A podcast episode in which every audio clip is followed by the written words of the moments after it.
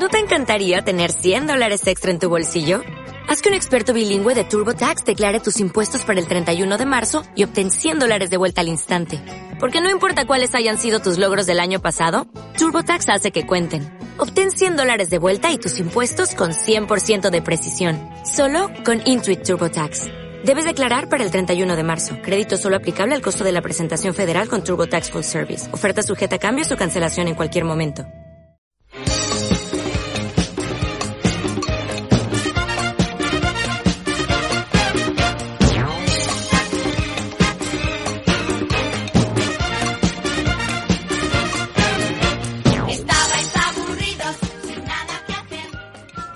Hola a todos, mi nombre es José María García y una semana más, y ya van seis, os doy la bienvenida a Generación XY, el podcast nostálgico que saca del olvido aquellos programas, series, películas y músicos de los 80 y los 90, de aquellas décadas que sin duda nos hicieron tan felices, no como la de ahora, que estamos metidos en medio de una pandemia.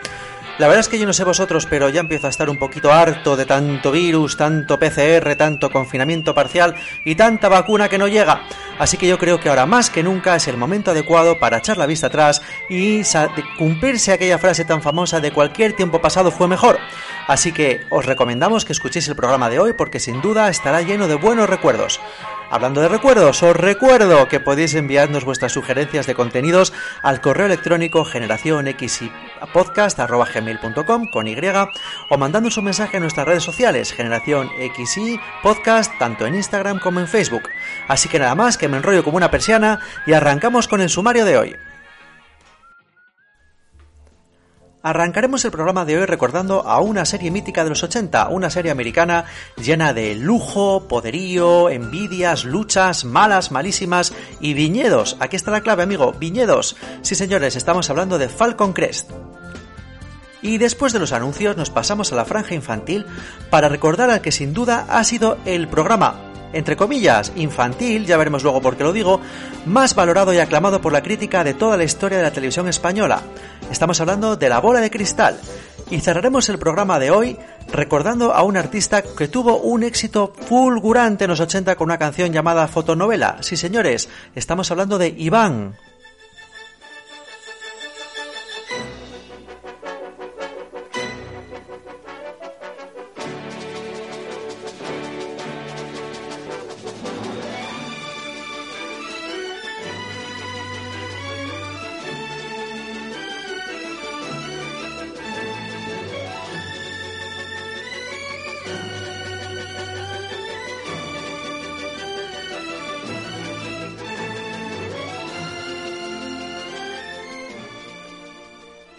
El 7 de enero de 1985, Televisión Española emitía el primer capítulo de Falcon Crest. Y desde ese momento ya nada volvería a ser lo mismo a la hora del café, sin los dardos envenenados, sin las pullas de la recordada Angela Channing. En nuestro país, Falcon Crest se convirtió en un auténtico fenómeno social. Cada nuevo episodio conseguía que miles de hogares se quedaran paralizados, con todos sus habitantes pendientes de la pantalla para ver las andanzas vinícola-amorosas de dos familias, los Gioberti y los Channing. Falcon Crest no era una teleserie más sobre sexo, dinero y poder, era un folletín con mayúsculas convertido en serial televisivo. Estereotipos y exaltación de los sentimientos para una serie que aportó un nombre propio más a nuestra lista de malvados favoritos, la recordada e imitada Angela Channing.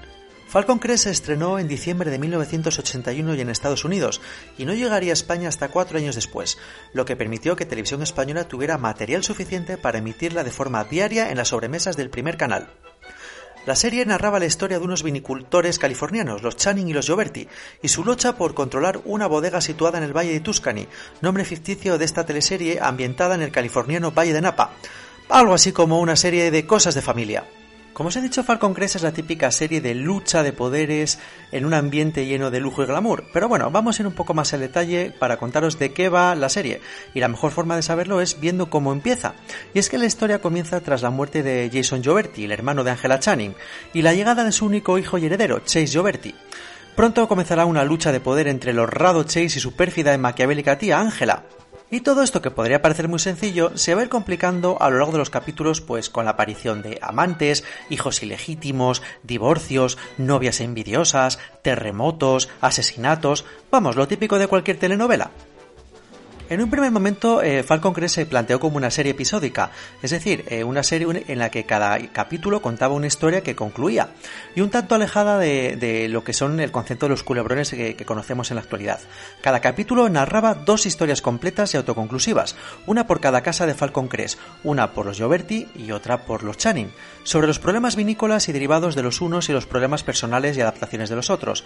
Un poco descontentos con los índices de audiencia que estaban cosechando con los primeros capítulos, los productores de la serie decidieron darle un giro de tuerca y cambiaron de estrategia, de tal forma que las historias ya no concluían al final de cada episodio y se iban entrelazando capítulo tras capítulo. También hicieron que algunos personajes que solo iban a aparecer en algunos episodios tuvieran tramas más desarrolladas, más enrevesadas y que se fueron prolongando en el tiempo durante la serie. Si por algo será recordada Falcon Crest, además de por supuesto por Angela Channing, será por sus impactantes finales de temporada. Todas las temporadas de Falcon Crest terminaban con lo que en el argot televisivo se conoce como cliffhanger o hecho inesperado, y la lista de Falcon Crest no tiene desperdicio, especialmente entre su segunda y séptima temporada. Por ejemplo, tenemos un tiroteo al final de la segunda temporada, un accidente aéreo al final de la tercera, una explosión al final de la cuarta, un terremoto al finalizar la quinta, hijos ilegítimos en la sexta, una resurrección en la séptima y más imprevisibles giros guion en la octava y la novena temporada. Como veis, viendo Falcon Crest nadie se podía aburrir, ya que nadie era capaz de prever lo que iba a pasar en el siguiente capítulo.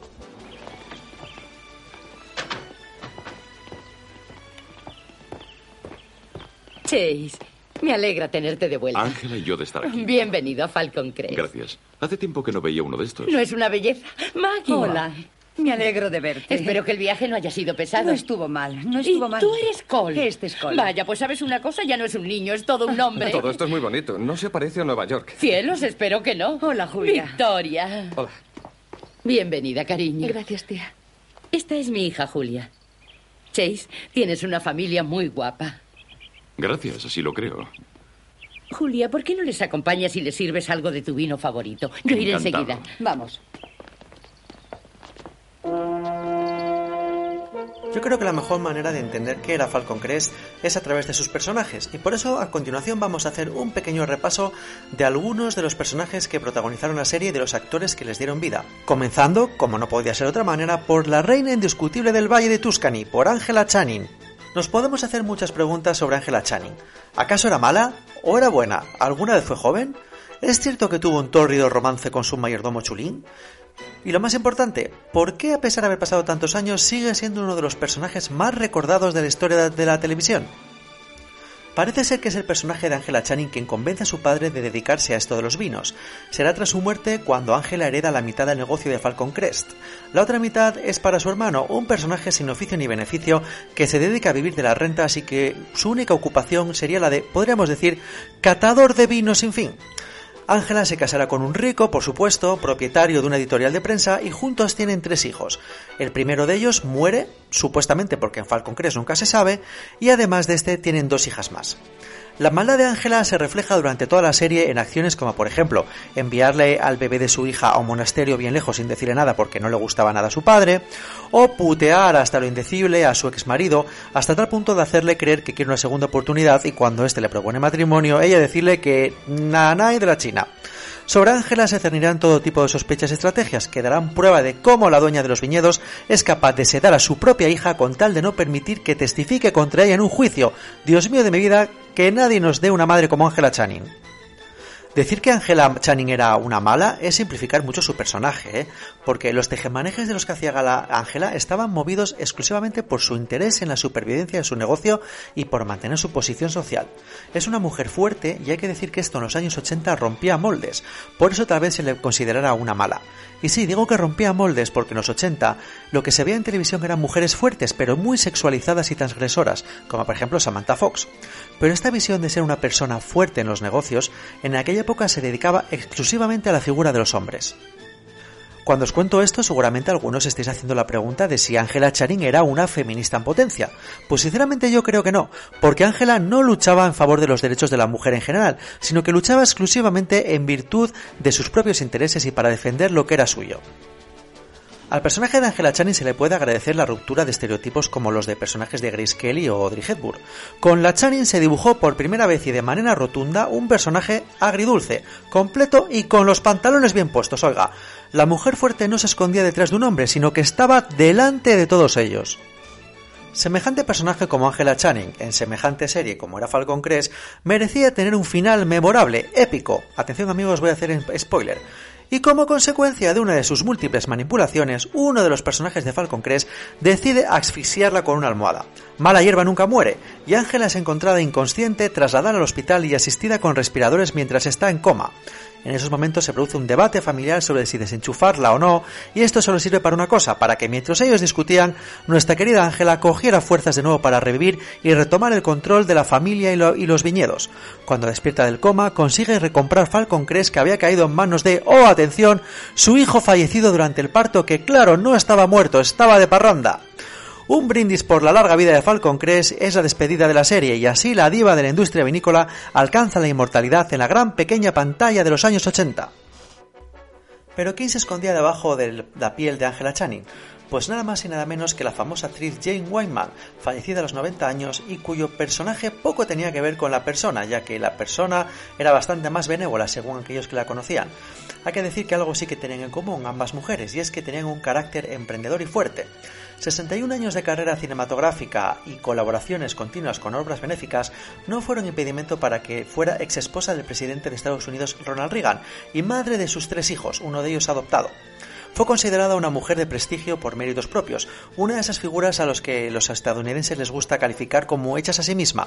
Sus padres le dieron una vida de clase trabajadora y ella se convirtió en una gran actriz con todo el glamour posible. Atrás quedaron sus trabajos iniciales como teleoperadora o manicura hasta que en el año 36 iniciara una carrera artística firmando un contrato con la Warner Bros. Murió siendo rica, bien querida y bien acompañada. Su hijo Michael Reagan dijo de ella, he perdido a una amada madre, mis hijos han perdido a una amada abuela, mi esposa ha perdido a una amada amiga que me llamó mamá y todo Hollywood ha perdido a la señora con más clase que tuvo la pequeña pantalla. Tan conocido como el personaje de Angela Channing fue el de su nieto, Lance, interpretado por Lorenzo Lamas, famoso en España también por ser el rey de las camas, gracias a un anuncio que protagonizó para Rick Martí. Dar vida al personaje de Lance Cumson en la serie le convirtió en un ídolo sexual, al igual que en su momento lo fueron sus padres en el cine, Fernando Lamas y Arlene Dahl. Lorenzo Lamas fue famoso desde la cuna, con 20 años consiguió ser uno de los secundarios en la legendaria película Gris. Sí amigos, fijaros en la película cuando veáis Gris por eh, la próxima vez, que entre los bailarines que acompañan a John Travolta está un jovencísimo Lorenzo Lamas. Interpretar al nieto de Ángela eh, no le vino por casualidad, ya que coincide que Jane Wyman fue una de las mejores amigas de su madrastra, la también actriz de películas acuáticas musicales Esther Williams.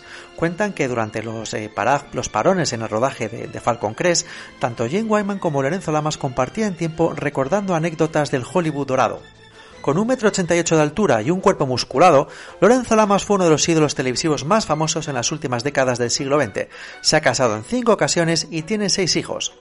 Después de la serie solo tuvo un éxito más en otra serie llamado Renegado. En la actualidad, casi reconocible por las innumerables cirugías estéticas, conserva sus exapil a sus más de 65 años. Lorenzo Lamas trabaja como piloto de helicópteros para turistas en Nueva York. A pesar de la fortuna que amasó, se ha declarado en bancarrota dos veces. Si hablamos de los Gioberti, es obligado a hablar de Maggie Gioberti, interpretada por Susan Sullivan. Su papel de, la buenaza de Maggie la lanzó a la fama planetaria, pero tras 207 episodios volvió a caer en el olvido. Fue al final de la octava temporada de Falcon Crest cuando la actriz pidió más dinero y tuvo ciertas diferencias creativas con los guionistas y productores cuando decidieron terminar con su personaje. Curiosamente, Susan Sullivan llegó a la serie gracias a Jane Wyman, ya que esta fue su gran mentora, puesto que ambas actrices mantenían una intensa amistad desde hacía muchos años. No fue hasta años después, hasta el año 2009, cuando volvimos a ver a Susan Sullivan en televisión, en una serie llamada Castle. A sus 77 años nunca se ha casado ni ha tenido hijos. Su marido en la ficción, Chase Gioberti, fue interpretado por el actor Robert Fosworth. A sus 80 años, el actor sigue trabajando esporádicamente como invitado en algunas series y películas, aunque desde hace una década se dedica principalmente al doblaje, donde es famoso por dar voz a uno de los personajes de la saga Transformers. Es curioso cómo este actor hace muchísimos años rechazó la oferta para dar vida al famoso personaje de JR en Dallas, que recayó finalmente en Larry Hangman.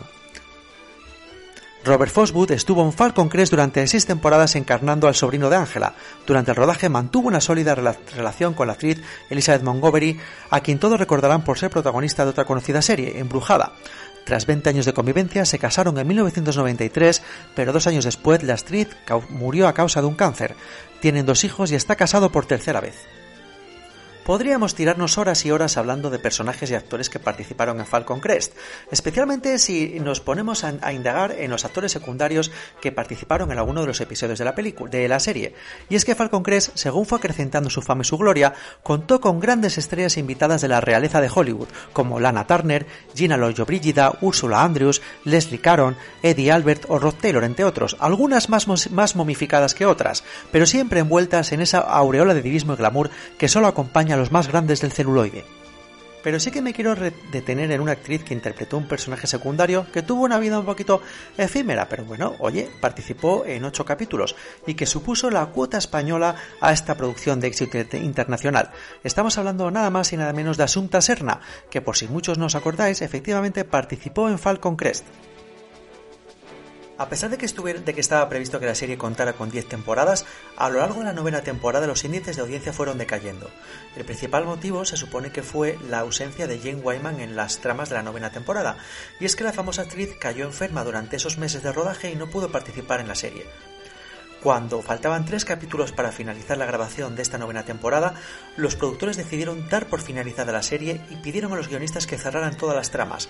Se consiguió que Jim Wyman volviera a la serie para las últimas escenas y se dio por concluida así una de las series más importantes de la historia de la televisión de los 80. Y ahora ha llegado el momento de hacer una pequeña pausa y escuchar unos anuncios antes de continuar con la segunda parte de Generación XY.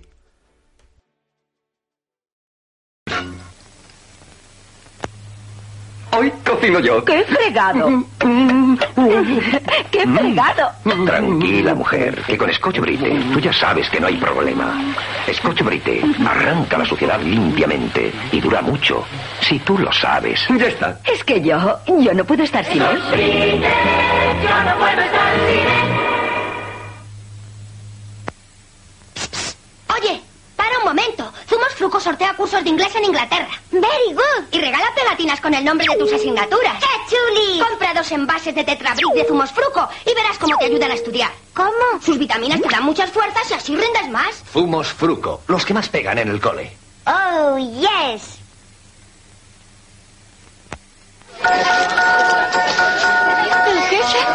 Cree Papá Noel. Ahora en Simago, por cada compra de mil pesetas en juguetes, 250 de regalo para comprar lo que quieras. Gracias. Nada. Que el jefe se ha creído Papá Noel. Simago, su centro de ahorro calidad.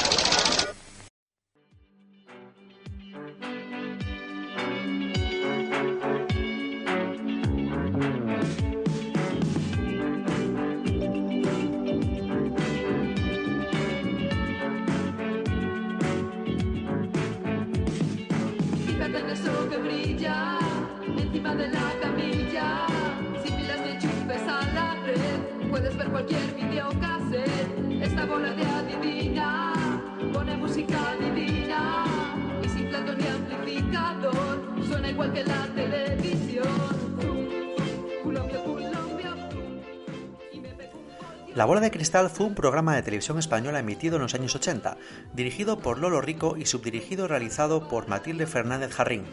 La primera emisión del programa de La Bola de Cristal fue el sábado 6 de octubre de 1984 y se mantuvo en emisión hasta el año 1988.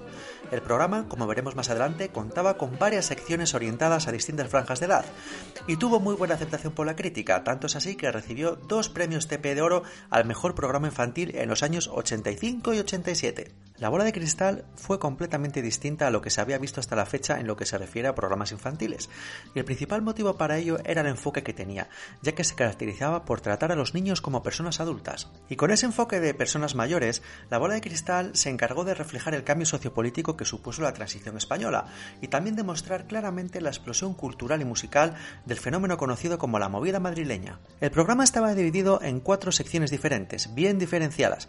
Cada una de ellas estaba dirigida a un público de diferente edad, que comprendía desde los más pequeños hasta los ya casi adultos. Todas las secciones estaban salpicadas de pequeños vídeos de corte humorístico o que invitaban a reflexionar y que actuaban a modo de cortinilla de continuidad entre las secciones. Pero vamos a hablar más en concreto de cada una de estas cuatro secciones de la bola de cristal. Los electroduendes era la primera sección del programa y estaba dedicada a los más pequeños de la casa. En los primeros programas, los conductores de esta sección eran Isabel Bauzois y Gerardo Amechazurra y los protagonistas eran, como su nombre indica, los electroduendes, que eran la brujavería, la bruja truca, el hada video, Maese Cámara y Maese Sonoro.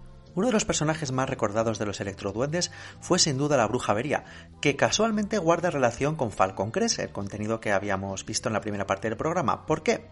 Porque la actriz de doblaje de la Bruja Avería y de Angela Channing era la misma, nada más y nada menos que Matilde Conesa.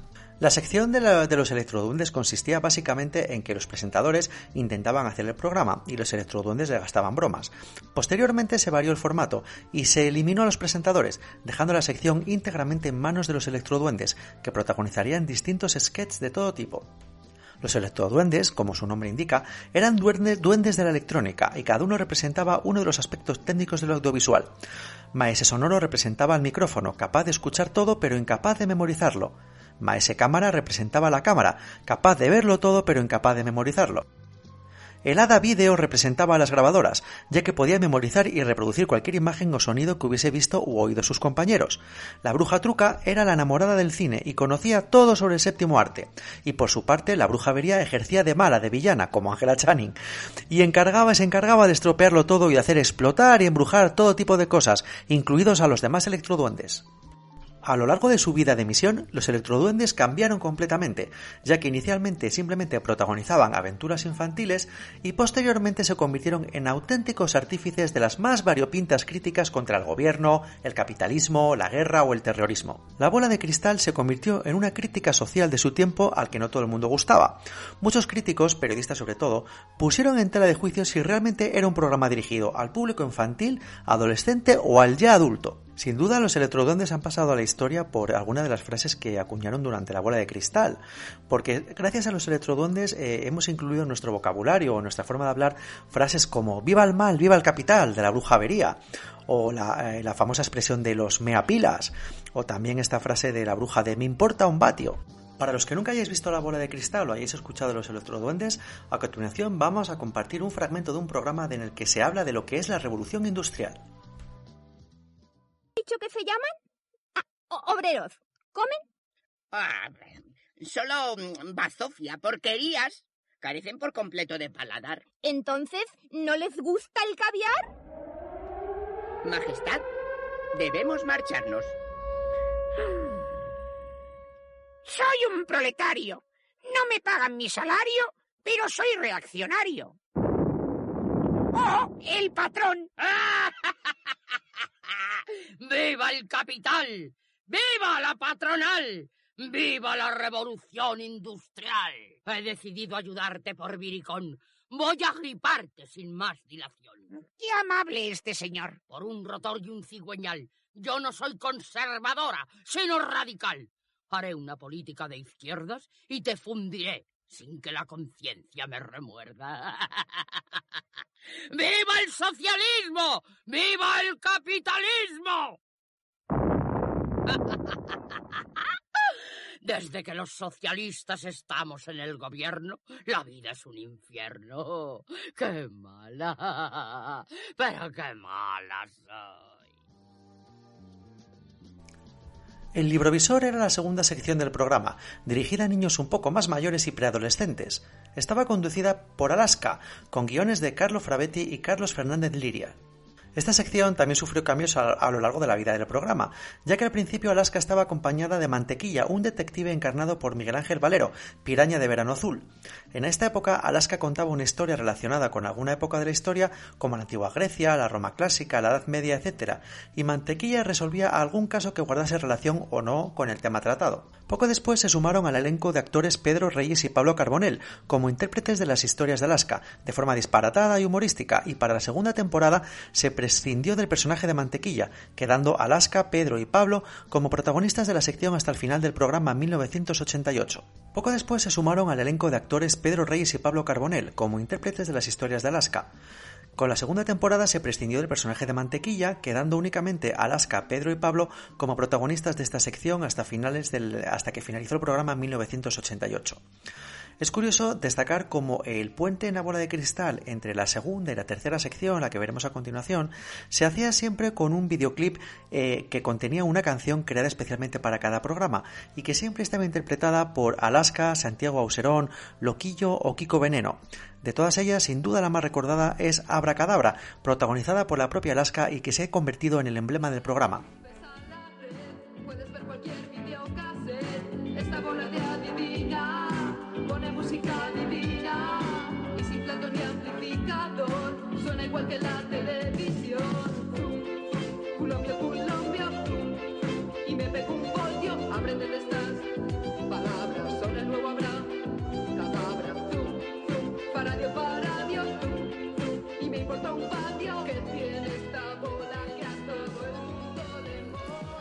La banda magnética era la tercera sección del programa y funcionaba como un contenedor para emitir un capítulo de una serie infantil o juvenil y también estaba presentada por Alaska. Vamos a recordar que entre las series que se emitieron en esta parte de la bola de cristal figuran La Pandilla, La Familia Monster o Embrujada. Después de cada episodio se emitía la minisección Los monográficos de Truca, que consistían en un pequeño monográfico que trataba sobre la vida de antiguos artistas del cine, como por ejemplo Charles Chaplin o Romy Schneider. La última sección del programa se llamaba La Cuarta Parte y era una sección dedicada a adolescentes entre 14 y 18 años. Resulta curioso que en la programación de televisión española la cuarta parte siempre figuraba como un programa independiente, ya que se consideraba que su contenido no era adecuado para el público infantil.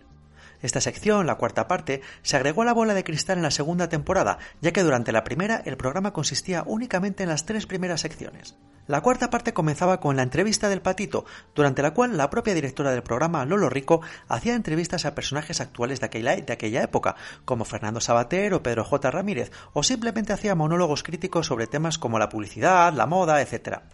A continuación comenzaba el noticiario con Javier Gurruchaga al frente.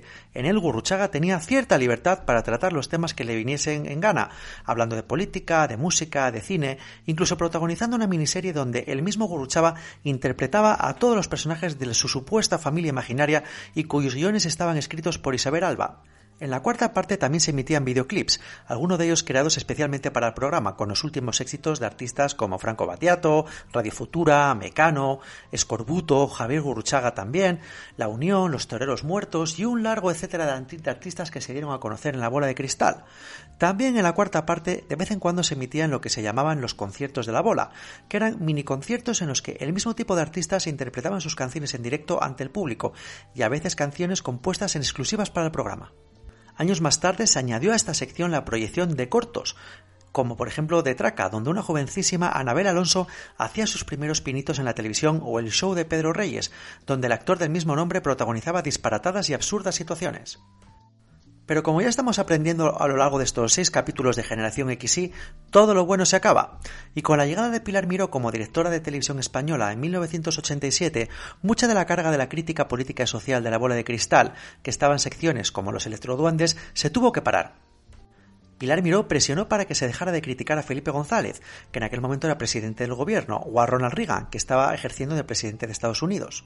Incluso se llegó a pedir al equipo que cesaran las críticas hacia Margaret Thatcher, en la entonces primera ministra del Reino Unido. Todo este intento de censura provocó un cierto malestar en la directora del programa, Lolo Rico, y en sus guionistas, que después de haber tenido durante tres años toda la libertad que quisieron para hablar de los temas que quisieron y de la forma en la que les dio la gana, ahora se veían muy limitados para poder hablar y criticar en libertad a su manera. Y esto hizo que se les quitaran las ganas de seguir con el programa. En una entrevista concedida por el trigésimo aniversario de la bola de cristal, Lolo Rico indicó que Radio Televisión Española censuró sin su permiso un spot en el que defendían el colegio público frente al colegio privado. Esto provocó la dimisión de Lolo Rico y la finalización del programa. Televisión Española decidió entonces lanzar un nuevo programa infantil completamente distinto a la bola de cristal y que dio a conocer a una joven presentadora, una joven promesa, Miriam Díaz Aroca. Estamos hablando de Cajón Desastre, pero esta es otra historia que será contada en otro capítulo de Generación XY.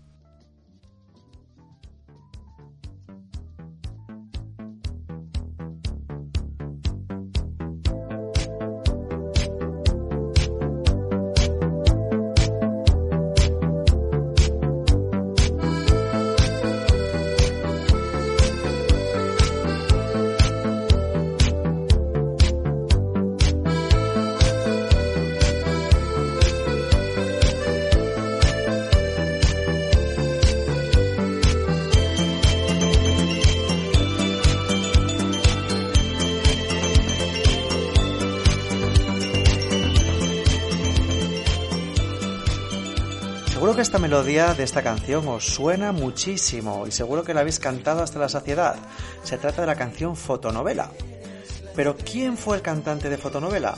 Pues nada más y nada menos que un jovencísimo cantante que se llamaba Iván, aunque su verdadero nombre era Juan Carlos Ramo Vaquero. Nació en Madrid el 17 de julio de 1962 y desde muy pequeño se sintió atraído por sus dos grandes pasiones, la música y el fútbol. De ese modo, cuando tenía solo 5 años, comenzó a improvisar sus primeras notas con una guitarra, integrando en los años siguientes las divisiones juveniles de equipos como el Real Madrid.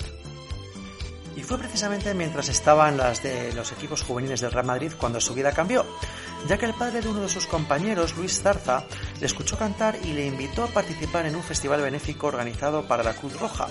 Y durante este festival, en el que interpretó varias canciones, un ejecutivo de la discográfica CBS le escuchó y le invitó a grabar un disco. En aquel momento Iván solo tenía 17 años. Antes de iniciar su carrera musical, el joven cantante adoptó un nuevo nombre artístico, ya que su nombre real, Juan Carlos, era el mismo que tenía el entonces rey de España. De esta forma decidió alterar las dos primeras letras de su nombre, Juan, quedando simplemente como Iván. Ya con su nuevo nombre artístico, Iván grabaría a mediados de 1979, como mencionado para el sello CBS, su primer single, Sin Amor, incluido en el álbum del mismo nombre, el cual llegaría al número uno en España solo a las dos semanas de ser lanzado. Años más tarde, tras un parón en su carrera por el servicio militar, obtuvo otro gran éxito de la mano del productor Pedro Vidal con el tema Fotonovela del año 84, que es el que estamos escuchando, con el que Iván volvió a ser número uno en España y consiguió entrar en los mercados europeos. Pero fue más allá, porque incluso en Latinoamérica consiguió cosechar cierto éxito, especialmente en Perú, donde el tema fotonovela fue el tema de cabecera de la telenovela Carmín, de gran éxito en los años 80 en aquel país. Poco después, su canción Baila fue la banda sonora de la Vuelta Ciclista a España del año 85. En aquellos momentos, nuestro artista Iván, junto con otros nombres como Pedro Marín o Carlos Pérez, capitanearon el Spanish Technopop más sencillo de aquella época. En el año 2012, Iván anunció su vuelta con la publicación del nuevo disco y en primavera del 2013 empezó una gira de acústicos por España. A nivel personal, tenemos que comentar que en el año 94 Iván se estableció en Australia, país de origen de su mujer. Actualmente vive en Los Ángeles, California, después de estar viviendo 12 años en Miami y está retirado de la vida pública, aunque sigue escribiendo y produciendo en su propio estudio. Es padre de la actriz Natalia Ramos.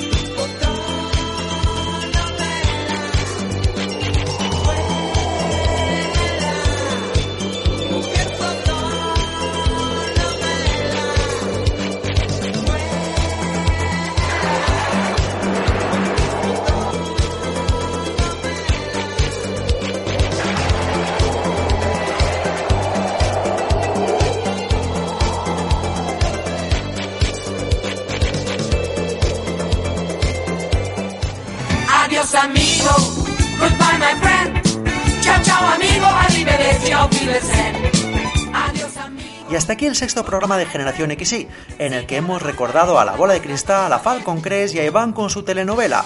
Amigos, ya va quedando menos para que saquen la vacuna del COVID, pero mientras esto suceda, recordad que tenéis una cita con nosotros cada semana y si queréis que hablemos de algún contenido concreto, de algún programa, de alguna serie o de algún cantante, no tenéis más que escribirnos un correo a generacionxypodcast.com con Y. También podéis escribirnos a nuestras redes sociales, en Facebook o en Instagram. Por favor, recomendadnos, hablad de nosotros, dadle a like, seguidnos en nuestros canales de podcast. Un abrazo muy fuerte y nos vemos la semana que viene. Adiós amigo, goodbye my friend. Chao chao amigo, arrivederci, auf. Adiós amigo,